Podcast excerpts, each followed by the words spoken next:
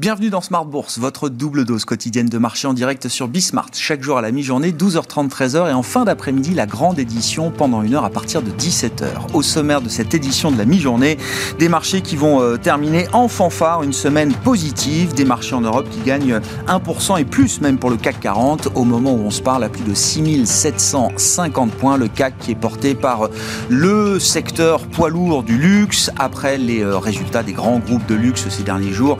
Dernière exemple en date, les résultats de L'Oréal. L'Oréal qui s'inscrit d'ailleurs comme euh, vedette aujourd'hui sur le marché parisien et euh, Hermès ou encore LVMH, euh, Kering dans une moindre mesure suivent le mouvement et permettent donc au CAC de gagner plus de 1% à la mi-journée dans des marchés qui restent positif, optimiste au sens large, hein, puisqu'on voit euh, à la fois des taux qui remontent et des marchés actions qui remontent de concert. Une situation assez euh, inédite tout au long de la semaine. Hein. On a vu 1,70 sur le 10 ans américain. Ça n'a pas empêché hier le marché américain et le S&P 500 notamment de terminer sur des niveaux records. Voilà pour la situation de marché. Du côté des indicateurs macro, on peut considérer que la croissance, le rythme de croissance en zone euro tient bon pour l'instant. On l'a vu à travers les dernières enquêtes réalisées auprès des directeur d'achat pour euh, le mois d'octobre. Les enquêtes PMI qui restent sur des niveaux très décents, même si on note des légers ralentissements ici et là et toujours des difficultés signalées bien sûr dans le secteur manufacturier. Mais encore une fois, hein, les niveaux de croissance en zone euro restent en cette fin de, troisième trimestre supérieurs à la moyenne et on sait que cette croissance naturellement se normalisera dans les prochains mois euh, en zone euro bien sûr, mais on le voit déjà aux États-Unis ou encore euh, en Chine où le ralentissement a été assez brutal ces derniers mois. Et puis comme chaque vendredi dans Smart Bourse, à la mi-journée, nous parlerons de finances, finances personnelles à travers deux cas pratiques très intéressants. L'immobilier d'entreprise, quel mode de détention choisir pour son immobilier d'entreprise, et puis le retour des retraites chapeaux pour les cadres et dirigeants d'entreprise. Voilà les deux sujets que nous aborderons avec nos deux invités en plateau pendant cette demi-heure.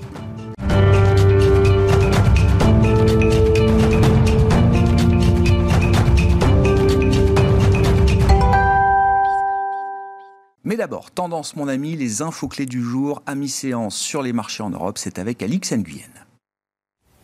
Le luxe redonne foi au CAC. La bourse de Paris s'installe dans le vert, portée entre autres par la bonne performance trimestrielle de L'Oréal, mais plus largement les valeurs sensibles à la conjoncture chinoise et les grandes cycliques se montrent satisfaites quant à l'annonce ce matin via un média d'État chinois du versement par le géant de l'immobilier Evergrande d'intérêt sur une obligation. Ils étaient dus le 23 septembre. Le délai de grâce devait lui s'achever ce week-end. Le groupe évite donc et pour l'heure le défaut de paiement pour rappel, Evergrande traîne une ardoise estimée à 260 milliards d'euros. Sont donc atténuées euh, les craintes autour d'une contagion des déboires du groupe à l'ensemble du secteur. Euh, l'action a repris euh, plus de 4% après avoir chuté de 12,5% hier, jour de sa reprise de cotation. À Wall Street, le S&P 500 a terminé la séance sur un nouveau record hier. Le Nasdaq a quant à lui profité de la bonne tenue des valeurs technologiques. Sur le marché obligataire, le rendement de l'emprunt américain à 10 ans reste élevé à plus d'1,6% ce matin. Le recul des inscriptions hebdomadaires au chômage à un plus bas de 19 mois atteste de tensions sur le marché du travail et vient renforcer les anticipations d'une réduction des achats d'actifs de la Fed à venir. Sont anticipées aussi des hausses de taux pour pallier les tensions sur les prix et ce alors que les anticipations d'inflation atteignent des plus hauts de près de 10 ans. À noter que Jérôme Powell doit prendre part ce vendredi à une discussion sur la politique monétaire. En Europe, la croissance de l'activité dans le privé a ralenti en octobre. L'indice d'activité PMI composite mesuré par IHS Market recule plus que prévu à 54,3 contre 56,2 en septembre. L'indice PMI du secteur manufacturier a légèrement baissé. Il passe de 58,6 à 58,5. Celui des services a reculé plus nettement à 54,7. On termine avec un focus sur quelques valeurs LVMH, Hermès et Kering progresse. L'Oréal avancé de plus de 6% ce matin. Le groupe a publié un chiffre d'affaires de près de 8 milliards d'euros au troisième trimestre, en hausse de plus de 13% sur un an et de près de 15% par rapport à la même période de 2019. Et puis également exposé à la Chine, Rémi Cointreau est en nette progression. Le groupe tape sur une forte hausse de son chiffre d'affaires annuel après un deuxième trimestre meilleur que prévu. Tendance mon ami chaque jour avec Alex Nguyen dans Smart Bourse à 12h30 et 17h sur Bismart.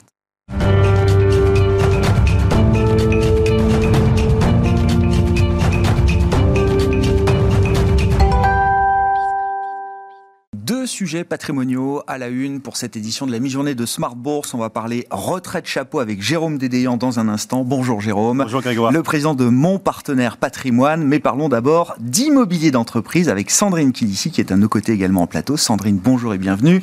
Vous êtes directeur de l'ingénierie patrimoniale de la banque Pictet. Euh, l'immobilier d'entreprise, quelle stratégie de détention Il y a euh, bon, deux grandes idées. Soit je loge en tant que dirigeant mon immobilier d'entreprise dans mon patrimoine privé, soit je loge les murs de l'entreprise dans l'entreprise et son, euh, et son bilan.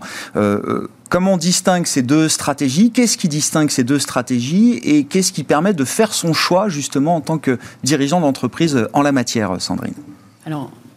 Pour ce qui est du choix, ça va évidemment dépendre des objectifs de notre entrepreneur. Hein. C'est vraiment les objectifs hein, qui vont déterminer finalement euh, cette détention dans le patrimoine privé ou une détention au bilan euh, de l'entreprise.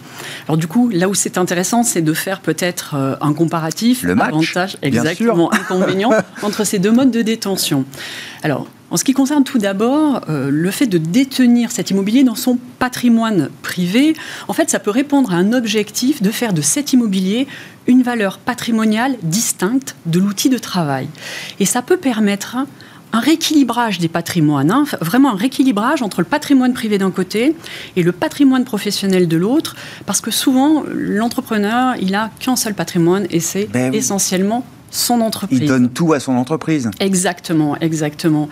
Donc là, quand il le conserve dans son patrimoine privé, il peut le conserver en direct ou le mettre dans une société civile. Et ensuite, on va avoir un contrat de location mm. au profit de la société euh, d'exploitation.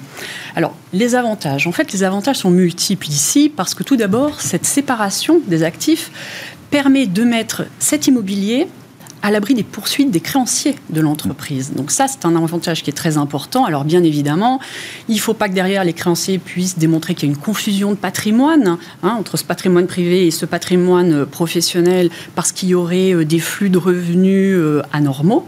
Et puis évidemment, si notre entrepreneur s'est porté caution pour l'entreprise, là également, l'immobilier n'échappera pas au gage des créanciers. Autre avantage qui est vraiment important, c'est que ça pourrait être un complément de revenu pour plus tard.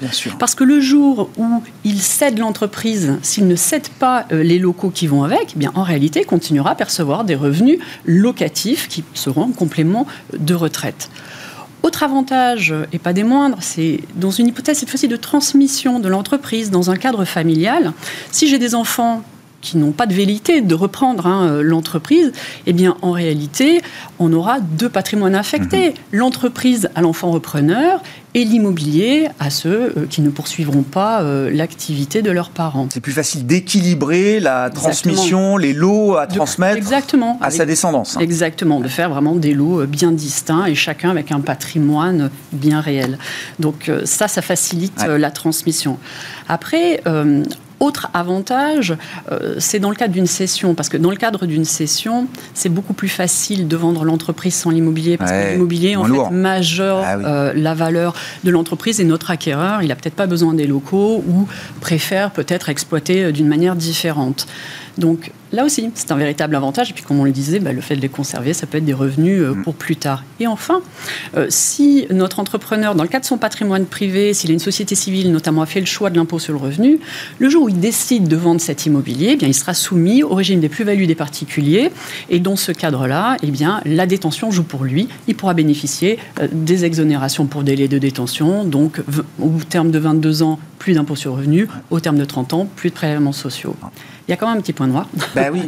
le petit point noir, c'est que ce sera qu'on n'a pas d'actif immobilier pour son entreprise. Exactement. Et, de fait, on ne pourra pas s'en servir pour lever de la dette.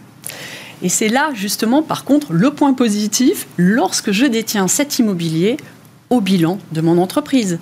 Parce que là, ça va être un actif qui va sécuriser les partenaires financiers et qui pourra permettre euh, d'augmenter la capacité de financement. Donc c'est vraiment, oui, situation à front renversé. Les avantages à détenir son immobilier d'entreprise dans son patrimoine privé se renversent quand on regarde ça du point de vue de, l'entreprise et de la détention par l'entreprise des murs, euh, des murs euh, d'exploitation. Exact, c'est exactement ça. Alors c'est vrai que le fait d'avoir cet immobilier à l'actif, on gagne en souplesse, on va gagner en simplicité. Pourquoi? Parce que j'ai une maîtrise totale de mon outil d'exploitation. J'ai pas toute cette complexité non plus liée à la gestion des beaux commerciaux, parce que c'est quand même euh, assez lourd. Après, il y a aussi un autre intérêt et qui n'est pas des moindres. Qui n'est pas des moindres. Le fait de détenir cet immobilier à l'actif de l'entreprise, mhm. en cas de transmission à titre gratuit de l'entreprise, eh bien, on va pouvoir bénéficier de l'abattement de 75% euh, sur les droits de donation, euh, enfin sur la valeur de l'entreprise dans le cas des droits de donation et de droits de succession. C'est le fameux pacte du trail, mhm. alors qu'on n'en bénéficie pas si l'immobilier est externalisé. Donc euh, là, on peut dire que c'est quand même le point fort de ce, mode de détention. Mais voilà, en revanche, eh bien, il va rentrer dans le gage des créanciers. C'est-à-dire que si euh, l'entreprise se retrouve en procédure collective, eh bien, les créanciers pourront saisir cet immobilier puisqu'il est dans l'entreprise. Autre point euh, noir, c'est en cas de cession de cet immobilier, ben, évidemment, ça marche de manière à l'inverse des plus-values des particuliers. Là, je vends, je suis sous le régime des plus-values professionnelles. Donc, ma plus-value, elle se, elle se détermine par différence entre le prix de cession et euh, le prix de revient mais qui est diminué des amortissements pratiqués. Mhm. Donc si j'ai entièrement amorti euh, mon immeuble, eh bien c'est le prix de cession qui se retrouve euh, imposé au taux de l'IS aujourd'hui à 26,5. Et enfin, exactement ce que vous disiez, hein, c'est fait euh, inverse. Lorsque je cède euh, mon entreprise, eh bien, j'ai euh, tous les locaux d'exploitation qui vont venir majorer le prix. Et pour trouver un acquéreur, ça peut être compliqué, où l'acquéreur peut nous imposer de, devoir sortir cet immobilier avec un coût fiscal avant euh, d'acquérir l'entreprise. Qu'est-ce que vous constatez, vous, euh, Sandrine, chez, vos clients, euh, chez, chez Pictet Est-ce qu'il y a quand même un mode de détention privilégié par rapport à l'autre aujourd'hui?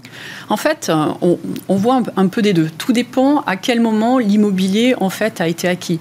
Parce qu'on peut se poser cette question au moment de la création de l'entreprise. Mhm. Et donc là, c'est vrai qu'on va plutôt raisonner d'un point de vue patrimonial.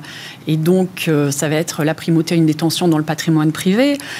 Euh, après, on peut commencer par louer des locaux et se poser la question de l'acquisition un peu plus tard. Et là, souvent, le cash, il est dans, l'entreprise eh C'est aussi une façon euh, d'utiliser la trésorerie. Donc, on voit, on voit un peu de tout. ceci étant, quand on sait qu'on va céder l'entreprise, il vaut, mieux, il vaut mieux le détenir dans son patrimoine privé. Et d'un point de vue même purement patrimonial, c'est quand même euh, plus pertinent. Le point noir, c'est effectivement le fait que si je veux transmettre mon entreprise à titre gratuit, donc donation, succession, ah ben là, je ne pourrais pas bénéficier de l'abattement de 75% sur euh, la valeur de cet immobilier qui pourtant est affecté à l'exploitation. Il y a peut-être quelque chose à faire euh, en termes de lobbying du côté du Dutray. J'espère que le message sera passé. Oui, et, on peut effectivement stratégiquement passer d'un mode de détention à l'autre en fonction bah, des objectifs qui peuvent évoluer au cours de la vie, euh, exactement, etc. Exactement. Rien n'empêche de céder, par exemple, de l'immobilier que je détiens au sein de mon patrimoine privé à l'entreprise. Et d'ailleurs, si je le fais euh, avec un certain délai de détention, je n'aurai pas de frottement fiscal en termes de plus-value. Ça peut être une façon de refinancer également cet immobilier, puisque l'entreprise va pouvoir euh, souscrire un emprunt pour acquérir euh, euh, l'immeuble. Hmm. Donc c'est tout à fait possible. Et dans l'hypothèse où j'envisage de céder mon entreprise et que j'ai mon immobilier à l'actif, eh bien j'ai de multiples possibilités pour sortir cet immobilier et ne vendre que l'entreprise. Je ne sais pas, Jérôme, petite réaction. Sandrine, vous pourrez réagir au sujet de Jérôme aussi sur la retraite par capitalisation des cadres et dirigeants. Alors moi, je, un mot là-dessus. Euh. Euh, je partage tout ce que vient de dire Sandrine. Pour compléter ce qu'elle vient de dire, il y a deux, deux choses, peut-être euh, un point important et, et, puis une boutade. Le point important, euh, c'est que ça dépend aussi pas seulement des objectifs du, de, l'entrepreneur, euh, mais aussi de la nature même du bien en son rapport avec l'exploitation de l'entreprise. Je m'explique. Euh, il est clair que quand vous avez une usine mm. ultra pointue, qui est vraiment partie intégrante du processus de production, il est plus difficile de la détenir à titre personnel et de ne pas la céder à un acteur éventuel qui va considérer que c'est un actif essentiel dans le goodwill de l'entreprise. C'est la première chose. Puis la deuxième chose, et c'est ça vaut à la fois pour quand je suis à l'intérieur et quand je suis à l'extérieur sur l'option pour l'IS ou l'IR de ma société civile immobilière vous connaissez la boutade classique qui est qu'il faudrait, si possible, toujours vivre à l'IS et mourir à l'IR. Exactement. oui, c'est ça. Ça dépend quand même aussi de la nature de l'entreprise. Bien sûr, bien sûr. Oui, oui. Quand niveau d'équipement, etc. Quand, on a, quand l'usine fait partie euh, intégrante, c'est l'outil d'exploitation. Euh, voilà, les murs sont vraiment l'outil d'exploitation. Là, pour le coup. On l'aura l'actif du bilan. Mm. Merci beaucoup Sandrine de nous avoir éclairé sur ces stratégies en matière de détention de son immobilier d'entreprise. Sandrine qui ici avec nous, donc directeur de l'ingénierie patrimoniale de la banque Pictet.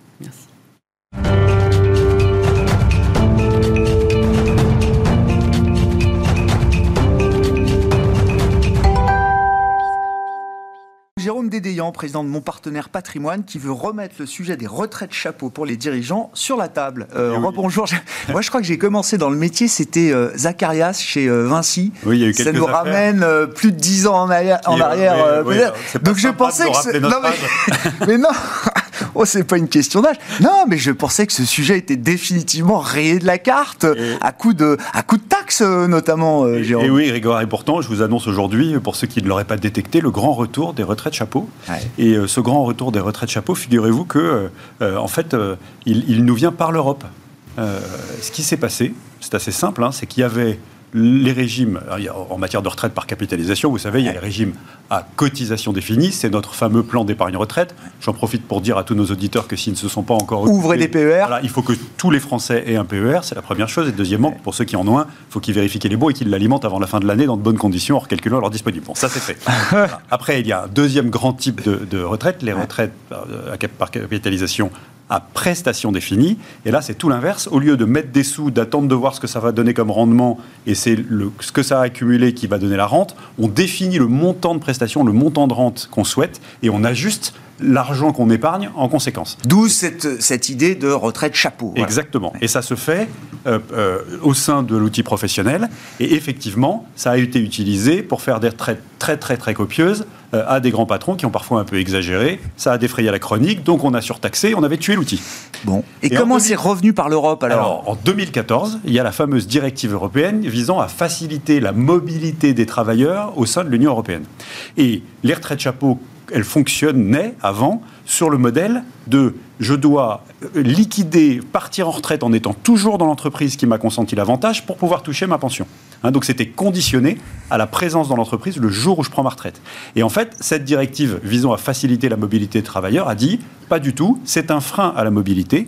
On doit donc pouvoir bénéficier d'une retraite chapeau, une garantie de rente, qu'on acquiert au fur et à mesure du temps dans l'entreprise. Et si on quitte l'entreprise, même si on ne prend pas sa retraite, on part avec ses droits. Et, c'est ça qui a obligé la France, comme tous les États de l'Union européenne, à euh, adapter la directive, à la transposer, comme on dit, et, à relancer le sujet. Alors, vous me dites 2014. C'était, euh, pourquoi vous nous en parlez maintenant C'était il y a 7 ben, ans. compte tenu des scandales qu'il y a eu, en fait, euh, l'État français était comme une poule qui a trouvé un couteau. Et donc, il a mis jusqu'en 2019, précisément ah. l'été 2019, pour enfin. Il a trouvé une manière de. de... D'accord transposer ça. Et puis le temps qu'on ait les textes d'application, etc., en fait, c'est seulement maintenant qu'on sait vraiment euh, utiliser ce nouveau dispositif au profit des cadres d'une entreprise ou d'un dirigeant qui n'a rien prévu pour sa retraite autre que la cession de son outil de travail. Est-ce que ça rend le dispositif, alors je, mets beaucoup de guillemets, euh, autant tout ça, un peu plus éthique et moral euh, Le libéralisme est aussi une chose morale, euh, quelque part, Jérôme Alors, est-ce que... J'adore votre question, Grégoire, parce que, évidemment, la raison pour laquelle ça avait défrayé la chronique, c'est bien qu'il y a des patrons qui avaient naufragé leur boîte et qui s'étaient gavés en, touchant un avantage indu qui avait été considéré comme scandaleux. C'est ça qui avait entraîné la, mort de ces régimes. Et en fait, évidemment, dans la transposition, et c'est là où c'est remarquable, c'est que je ne vais pas vous dire que la retraite chapeau est, est devenue où cette nouvelle retraite chapeau est complètement éthique et responsable, mais en fait, oui. Elle l'est. Alors, elle l'est pour de multiples raisons que je peux vous évoquer très, très Bien sûr, bien sûr, c'est le but. Euh, alors, d'abord, euh, elle est. Disons d'abord quels sont ses avantages, puis je vous dirai pourquoi elle est éthique et responsable. Ses avantages, c'est qu'elle est désormais discrétionnaire. Je peux choisir, euh, sans nécessité de collège objectif, etc. Je peux dire qui va en bénéficier dans l'entreprise de façon complètement discrétionnaire. Ma seule contrainte, c'est validation par le conseil d'administration et présentation aux partenaires sociaux pour information, si jamais il y a une représentation du personnel. et c'est donc des droits portables acquisition progressive. Hein, donc je peux bien progressivement faire acquérir des droits, et c'est là où ça devient responsable, puisque je ne peux pas dépasser chaque année en acquisition de droits plus de 3% du revenu d'activité. Et je plafonne en tout, tous employeurs confondus, à 30% de mon revenu d'activité. Autrement dit, le super chèque en blanc qu'on signe à quelqu'un qui va rester 6 mois dans la boîte et qui va se prendre un million de retraite, ça, on peut plus le voir. terminé. Voilà. Et quand il s'agit d'un mandataire social ou d'un cadre qui gagne plus de 8 plafonds annuels de la Sécu, on est en train de parler de rémunération supérieure à 300, 330 000 euros. À ce moment-là, il doit même y avoir des conditions de performance pour pouvoir acquérir ces droits chaque année de maximum 3% de ma rémunération. Et en plus, je ne peux pas euh, trouver une clause d'indexation et de revalorisation des droits acquis qui permettrait d'inflater la promesse en cours de route après acquisition, parce que je ne peux pas revaloriser plus que le plafond annuel de la sécurité sociale, comme vous le savez, et je l'ai depuis trois ans, donc euh, c'est assez oh, comme, comme, chose. Mais on sent quand même, on parle tous à beaucoup de gérants, on sent quand même que les sujets de gouvernance hein, dans la grande thématique ESG sont passés par là et que, effectivement, ce, type de dispositif ne peut pas nous ramener à ce qu'on connaissait euh, il y a dix ans en arrière. Et le grand retour de ces retraites chapeau, tel qu'elles ont été conçues, hein, acquisition de droits progressifs, conditions de performance le cas échéant, euh, plafonnement des droits euh, que je peux acquérir chaque année et plafonnement au total, permettent vraiment d'en faire un outil ultra responsable. Dernier point, et il n'est pas des moindres, et vous connaissez mon combat pour l'épargne retraite collective, hein, euh, pour tous les Français. Euh, euh, je ne peux pas mettre en place un régime de cette nature-là dans mon entreprise si je n'ai pas par ailleurs un ah. dispositif collectif de type ah. PERECO ou EPEROB, plan d'épargne retraite obligatoire, pour l'ensemble de mes collaborateurs. Et donc il y a un lien donnant-donnant. je m'en occupe pour moi et mes cadres. Je, dois m'en occuper pour l'ensemble de mes collaborateurs. c'est pour ça que je dis que cette nouvelle retraite chapeau, en fait, on ne devrait plus l'appeler comme ça, pour éviter que les gens se disent Ah, ben oui, c'est ça le problème, c'est que c'est un super outil. Ouais, il faudra trouver une terminologie euh, adaptée. Retraite par capitalisation pour les cadres et dirigeants, euh, techniquement. Euh, oui, ou, retraite d'entreprise assortie d'un régime collectif, pour bien montrer ce, caractère responsable. Maintenant qu'on a le, détail et que tout a été transposé en droit français, qu'on a les, le, cadrage effectivement de ce, dispositif, à qui est-ce qu'il peut s'adresser aujourd'hui en, priorité? Qui sont les patrons, dirigeants, mandataires sociaux qui peuvent être peut-être la, première cible de ce genre de dispositif? Alors nous, on identifie clairement deux cibles chez mon partenaire patrimoine. La première, et ça nous rapproche du débat tout à l'heure sur l'immobilier d'entreprise, euh, c'est le dirigeant d'entreprise, plutôt TPE-PME, qui n'a rien prévu pour sa ah retraite et dont la boîte fonctionne bien, ce qui fait qu'il a une trésorerie excédentaire au-delà de son besoin, du besoin euh, du financement de son besoin en fonds de roulement. Euh, vous savez que quand on vend sa boîte, on en a parlé pour l'immobilier tout à l'heure, l'acheteur valorise rarement le cash excédentaire mm. à l'intérieur. Et donc si vous avez du cash, eh ben, vous pouvez très bien extraire ce cash de votre outil professionnel, le transformer en complément de pension pour vous. Évidemment, souvent, les patrons de, de TPE ou de PME qu'on accompagne euh, comptent beaucoup sur la cession de leur outil de travail euh, pour euh, financer leur retraite. Mais en fait, c'est toujours ça qu'ils auront fait, sans pénaliser la capacité de leur entreprise à financer leurs besoins en fonds de roulement, sans pénaliser leur capacité à la rendre attractive pour un acheteur qui ne valorise pas la poche de cash excédentaire. Ils la sortent, ils la sortent progressivement, dans les conditions d'encadrement qu'on a dites. Ils font quelque chose pour tous leurs collaborateurs s'ils ne l'ont pas déjà fait. Hmm. Et ils peuvent quand même, s'ils sont à 5 à 10 ans de leur retraite, bah, aller jusqu'à 15 à 30% de leur revenu d'activité en pension complémentaire. Euh, oui, c'est ça. Ça crée un socle, effectivement, quand même euh, non négligeable euh, de ce point de vue. Première cible, dirigeants de TPE-PME qui ne s'en ont pas occupés, qui ont de la trésorerie excédentaire, qui sont à 5 à 10 ans de la retraite, c'est évident. Ils devraient tous décrocher leur téléphone, hmm. faire l'ingénierie. Deuxième cible, évidemment, quand on est dans des entreprises un peu plus grandes, on va s'occuper des cadres dirigeants ou des principaux cadres, qui, comme vous le savez, sont les plus pénalisés par la chute des taux de remplacement euh, des réformes successives euh, des régimes par répartition. C'est pas illégitime de s'occuper de leur retraite puisqu'ils vont être plus pénalisés par la répartition. Et donc là, on peut mettre des choses ciblées quand on a des holdings d'animation, qu'on a regroupé son management, ou tout simplement sur une entreprise d'exploitation toute simple on peut isoler euh, ces personnes-là. Et c'est d'autant plus acceptable désormais qu'on s'occupe de ceux qui sont plus pénalisés par la chute de la répartition, mais on a mis quelque chose de collectif pour l'intégralité des collaborateurs. Donc c'est un jeu gagnant-gagnant pour tout le corps social. Et ça devient un outil d'attractivité même pour certaines entreprises de Bien ce point de vue-là. Hein. Et alors surtout, quand vous voulez recruter des jeunes, hein, aujourd'hui on a tous des difficultés de recrutement dans tous les secteurs, quand vous voulez recruter des jeunes et que vous êtes en compétition eh euh, avec les autres entreprises, quand vous leur promettez, quand c'est des ingénieurs un peu pointus, euh, des cadres commerciaux, etc., vous leur promettez une retraite chapeau qui à l'époque était conditionnée au fait qu'il fallait qu'il y ait un oui, oui, ah, mais là, oui, oui, portage, bien sûr. L'argent par bien sûr. Et donc désormais, vous pouvez leur dire ces droits seront acquis, tu partiras avec. Euh, et donc c'est finalement le fait que je puisse partir avec mes droits et non pas rester, euh, être obligé d'être dans l'entreprise le jour où je prends ma retraite, est finalement plus fidélisant que ça n'était pour les, talents que vous cherchez à recruter. Sur le plan euh, fiscal, des cotisations sociales, quel est le traitement qui s'applique Alors là encore, c'est très raisonnable. Hein. C'est-à-dire que je ne veux pas vous dire que c'est un paradis fiscal, mais je vais dire que c'est raisonnablement taxé. Qu'est-ce qui se passe? Ben, Il se passe que pour une entreprise, tout ce que vous mettez dehors pour externaliser la provision, l'engagement que vous faites auprès d'un assureur, en fait, c'est déductible. C'est une charge déductible sur les sociétés.